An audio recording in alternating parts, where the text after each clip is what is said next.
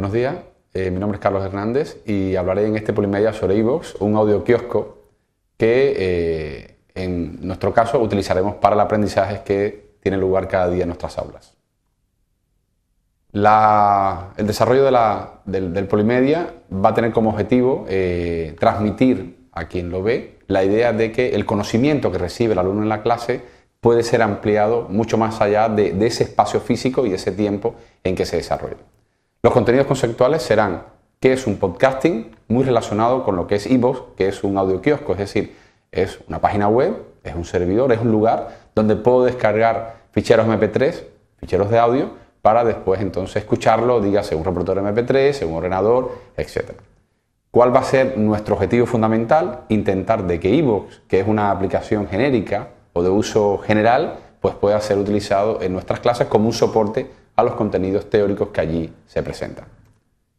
Eh, la idea de grabar este Polimedia surgió cuando leyendo un, artículo titulado There is something there, algo sobre el uso del podcasting. Para el que no sepa, el podcasting es un MP3 que usted graba, es decir, es un fichero de audio comprimido en formato MP3 que se ubica en un sitio y que después usted usando determinada tecnología puede descargar y escuchar. Eso es básicamente un podcasting. Pues como comentaba leyendo este artículo del año 2005 del autor Garnet Campbell, pues ahí eh, el autor, entre otras cosas, decía lo siguiente, y la figura que ilustra o que se ilustra en esta transparencia quizás lo resume muy bien. Eh, nuestros alumnos, nuestros alumnos que suelen ser jóvenes, ya llevan en sus oídos pues, unos aparatitos, unos auriculares que les conectan con unos reproductores donde pueden ir escuchando eh, cosas. Y el autor reflexionaba sobre qué cosas estaría escuchando y seguramente que lo que estaban escuchando era música, los cantantes de moda, etcétera, etcétera. Pues ¿cuál sería la propuesta de usar este tipo de, tecnología en la educación? Pues si yo pudiera grabar no un desarrollo matemático, no cómo se obtiene un determinado producto, una determinada reacción química, no, quizás eh, un resumen de la clase, eh, quizás una, especie de pequeña... Eh, pequeño anuncio de un evento que va a tener lugar o que hemos asistido a una conferencia o una charla, nos ha parecido interesante porque está relacionada con lo que estamos viendo en la clase, pues entonces grabamos ese podcast, grabamos ese pequeño fichero de audio, quizás estoy hablando de 5 minutos, de 10 minutos, no más allá, donde el alumno pudiese tener, junto con su música, si él lo quiere, evidentemente, pues ese resumen de nuestras asignaturas. La idea que se propone en este artículo y que en nuestra opinión es muy interesante, es que ya el alumno, nuestro alumnado tiene una tecnología eh, a su disposición que la, lleva, que la lleva en movilidad y entonces podríamos aprovechar quizás esos espacios, esos, esos tiempos de desplazamiento, de espera, etcétera. ¿Por qué no? Mientras toma un café o mientras hace deporte, pues además de escuchar las canciones de moda, pues ¿por qué no escuchar el resumen de la asignatura que acaba de, a la que acaba de asistir o a la que no pudo asistir porque le coincidía con otras actividades, etc. Evidentemente el profesor aquí tendría que desarrollar una habilidad, una competencia adicional que sería ver cómo ajusta los contenidos que quizás ofrece en la clase presencial de teoría o los contenidos que comprueba de forma práctica en el laboratorio o en el seminario, pues ajustarlo a este nuevo canal de comunicación.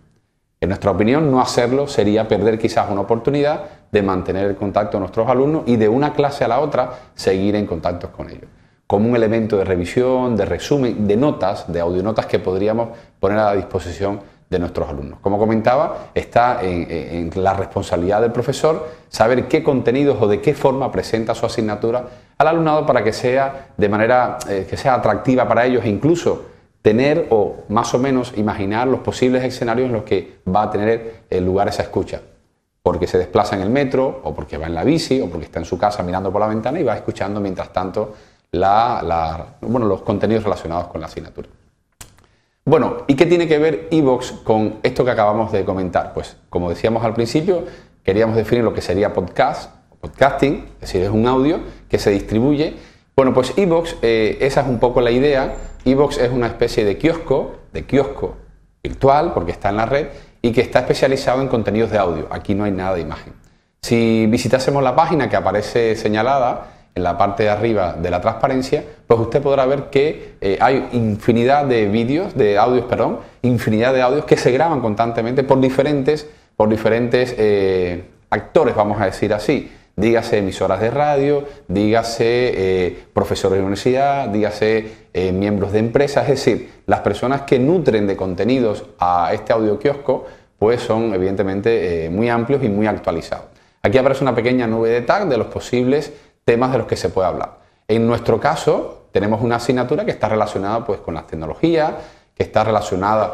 por ejemplo, con el desarrollo de aplicaciones basadas en esa tecnología. Bueno, pues la idea sería que el profesor, si lo tiene bien, eh, o incluso nuestro propio alumno, invitarle a que entre a la página de iVoox y pueda ver las diferentes categorías de las que eh, hay disponible en abierto, de forma gratuita y de forma permanente, pues eh, clips de audios. Algunos son cortos, de pocos minutos, otros son tertulias de más de una hora, etc. Entonces, la idea sería, pues si yo voy a hablar de un determinado tema, circuitos integrados, podría ir revisando la página de iVoox y ver si hay un, audio, un, podcast, pues disponible en ese sentido. Evidentemente, yo siempre recomiendo que antes de, antes de recomendar algo a nuestros alumnos, desde la clase, por ejemplo, bueno, pues que uno lo revise, lo escuche. Está en nuestra función saber si hay alguna imprecisión en lo que se dice o que nuestro punto de vista eh, coincide o no con el de la persona que hace el podcast, etc. En definitiva, lo que estamos intentando hacer es presentarles al alumno un canal de aprendizaje adicional, paralelo, de soporte como herramienta a nuestra asignatura, que en ningún momento, evidentemente, quita o invalida el proceso de aprendizaje que tenga lugar en la clase. Se trataba, como comentaba al principio, de ampliar la información. Evidentemente, estos son, eh, estas, estas, aplicaciones o estos, estos recursos están casi siempre disponibles desde su mismo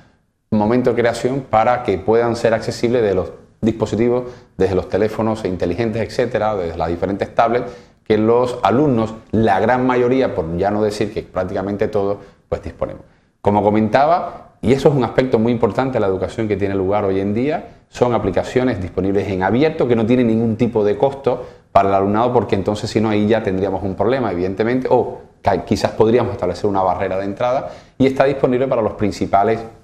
sistemas operativos o eh, sistemas o teléfonos inteligentes que los alumnos suelen tener o, o tablet y tal. Como comentaba, siempre el profesor debe, ante todo, pues revisar los contenidos, revisar la disponibilidad, etcétera y tal. En este tipo de página uno también siempre se puede registrar y tener, evidentemente, pues unos servicios adicionales. Pero bueno, estamos hablando de la enseñanza, estamos hablando de la vinculación de una empresa, porque al final de la jornada es una empresa que ofrece un servicio, ver cómo armonizamos esa relación universidad-empresa en este momento y en el futuro.